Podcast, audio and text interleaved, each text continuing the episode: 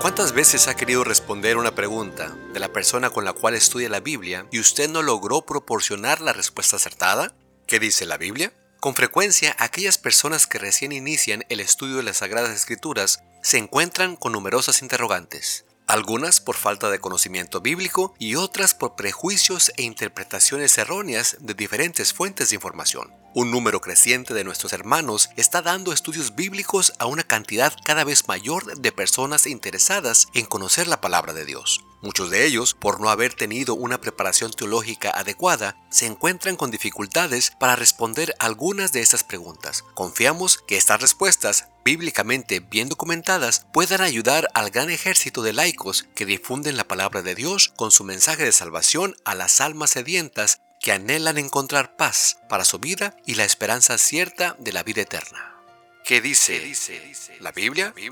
¿Qué tal? ¿Qué tal? ¿Cómo están mis queridos hermanos y amigos? Bienvenidos nuevamente a su programa ¿Qué dice la Biblia? Y pues estamos muy contentos como cada semana trayéndoles a ustedes la palabra de Dios, trayéndoles a ustedes respuestas a sus preguntas, respuestas o aclaraciones a tal vez algún malentendido o a alguna mal enseñanza. Y hoy no es la excepción. Hoy traemos un tema sumamente interesante, el cual vamos a hablar acerca de el infierno. Bueno, antes de empezar, quisiera invitarlos a que pues compartan con sus familiares, con sus amigos en las diferentes redes sociales para que pues la palabra de Dios siga siendo compartida, para que la palabra de Dios siga siendo esparcida y por supuesto para que más personas lleguen a los pies de Cristo Jesús y sepan y aprendan y aclaren algunas dudas que puedan tener acerca de algunos textos que sí reconocemos son un poco difíciles de entender, pero que con oración y por supuesto el Espíritu Santo nos aclaran cuando vamos con una mente abierta y dispuesta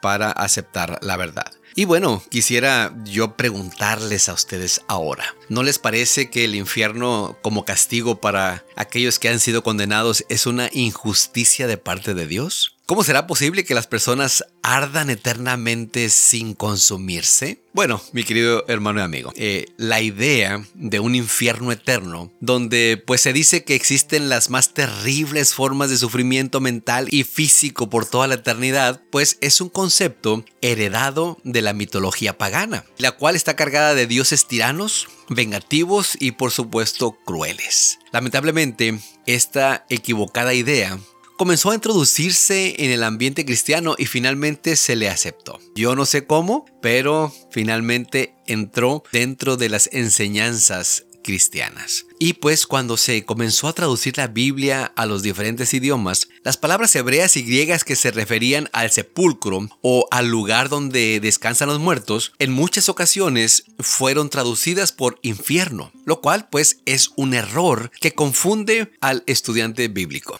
Y pues cuando traemos ya algunos conceptos, algunas ideas en nuestra cabeza, es lógico que entendamos mal esta palabra infierno. Incluso hasta pudiéramos decir un poco infantil, no querer ir a las palabras originales. Y pues algunas reflexiones hoy, mi querido hermano y amigo, nos ayudarán a entender la enseñanza bíblica sobre este tema en particular. De acuerdo con nuestra limitada y humana manera de entender la justicia, Comprendemos que las equivocaciones de los hombres pues deben de ser pagadas con penas ya sea carcelarias o materiales, según sea la falta cometida. Vamos a decir, una persona que mata a otra persona tiene que pagar con cárcel. Incluso muchas veces aquí, por ejemplo en Estados Unidos, con la muerte. Pero por ejemplo, una persona que comete una infracción de tránsito o que roba no se le va a dar el mismo castigo que a una persona que mató. La, la persona, por ejemplo, que comete una infracción, pues el castigo sería pagar una multa, mientras que el que mata o roba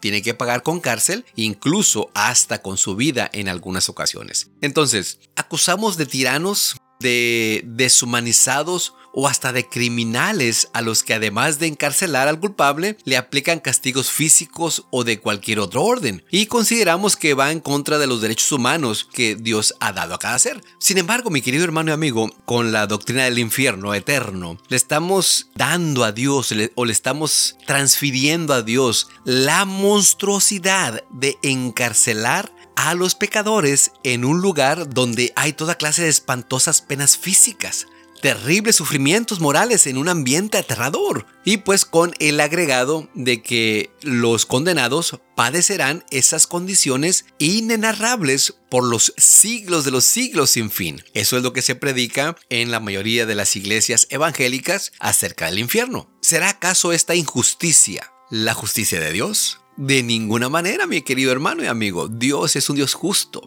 Y si vemos justicia en los seres humanos, que somos muchas veces injustos, cuanto más en Dios. Mi querido hermano y amigo, no puede ser posible que haya gente, que haya hermanos, aunque sinceros, que crean en este tipo de barbaridades, en este tipo de torturas por parte de Dios. Mire mi querido hermano y amigo, la Biblia nos enseña que cuando Dios permite el sufrimiento o alguna prueba al ser humano es para purificar su fe. De acuerdo a 1 de Pedro 1.6 y para eso quiero que usted me acompañe porque ese es un tema muy importante que tenemos y que se tiene que aclarar. 1 de Pedro 1, 6 y 7. Dice la palabra de Dios, en lo cual vosotros os alegráis aunque ahora por un poco de tiempo si es necesario, tengáis que ser afligidos en diversas pruebas, para que sometida a prueba vuestra fe, mucho más preciosa que el oro, el cual, aunque perecedero, se prueba con fuego, sea hallado en alabanza, gloria y honra cuando sea manifestado Jesucristo. Interesante, interesante porque Dios, que es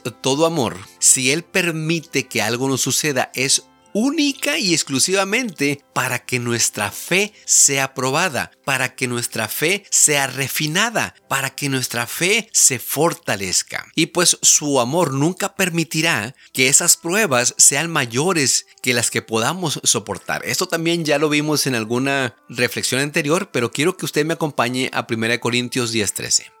1 Corintios capítulo 10 versículo 13 dice, no os ha sobrevenido ninguna tentación que no sea humana, pero fiel es Dios, que no os dejará ser tentados más de lo que podéis resistir, sino que dará también juntamente con la tentación la salida, para que podáis soportar. Es claro el texto, mi querido hermano y amigo, las pruebas que nos vienen las podemos pasar porque lo dice la Biblia, porque nos dice que la prueba que tenemos o las pruebas que nos sobrevendrán no son mayores a nuestras fuerzas, no son mayores a nuestro entendimiento, no son mayores a lo que nosotros podamos soportar. Y por supuesto Dios nos disciplina porque nos ama y quiere prepararnos para la salvación. Y cuando deja sin disciplina a alguien es porque ya nada puede hacer por él porque Él ya ha cerrado sus oídos a la voz del Espíritu Santo. ¿A poco usted no disciplina a sus hijos? ¿O a poco usted los disciplina porque no los ama?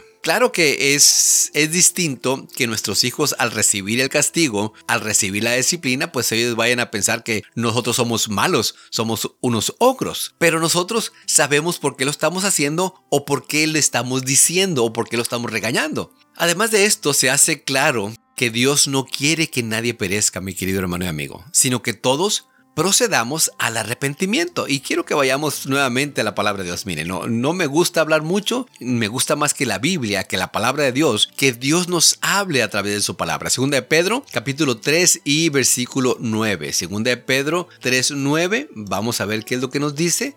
El Señor no retarda su promesa, según algunos la tienen por tardanza, sino que es paciente para con nosotros, no queriendo que ninguno perezca, sino que todos procedan al arrepentimiento. Dios es un Dios de amor, Dios es un Dios paciente, Dios es un Dios que nos espera y que lo más importante no quiere que nadie perezca, sino que todos lleguemos al arrepentimiento.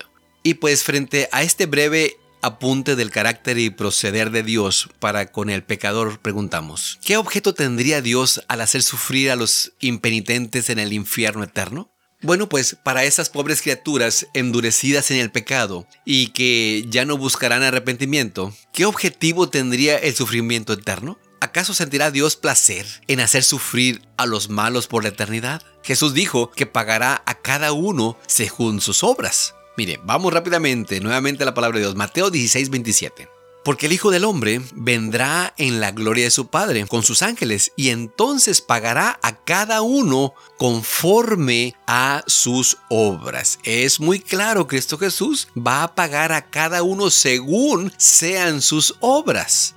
Y no es posible que este pago, conforme a sus obras, sea un pago justo que por unos pocos años de vida equivocada tengan que pagarse con sufrimientos que se prolonguen por toda la eternidad. ¿Será, ¿Será, eso justo, mi querido hermano? Que porque usted, vamos a decir, mi querido hermano y amigo, que, que usted fue bueno, pero a que al final de, los, de sus días eh, por X o Y razón no aceptó a Cristo Jesús, que por X o Y razón usted cometió varios errores y que usted no se arrepintió por ellos. ¿Será posible que por esos pocos años de vida usted tendrá que pagar con sufrimientos por la eternidad? Bueno, la escritura enseña que el fuego final será purificador. Mire, nuevamente quiero que me acompañe la palabra de Dios. Segunda de Pedro 3, 10 al 13. Segunda de Pedro 3, 10 al 13. Mire, pero el día del Señor vendrá como ladrón en la noche, en el cual los cielos pasarán con gran estruendo, y los elementos ardiendo serán deshechos, y la tierra y las obras que en ellas hay serán quemadas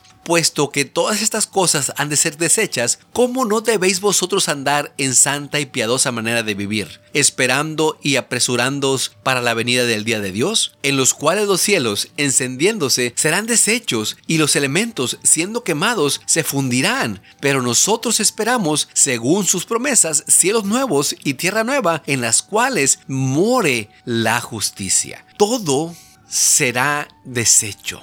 Todo en este mundo será purificado.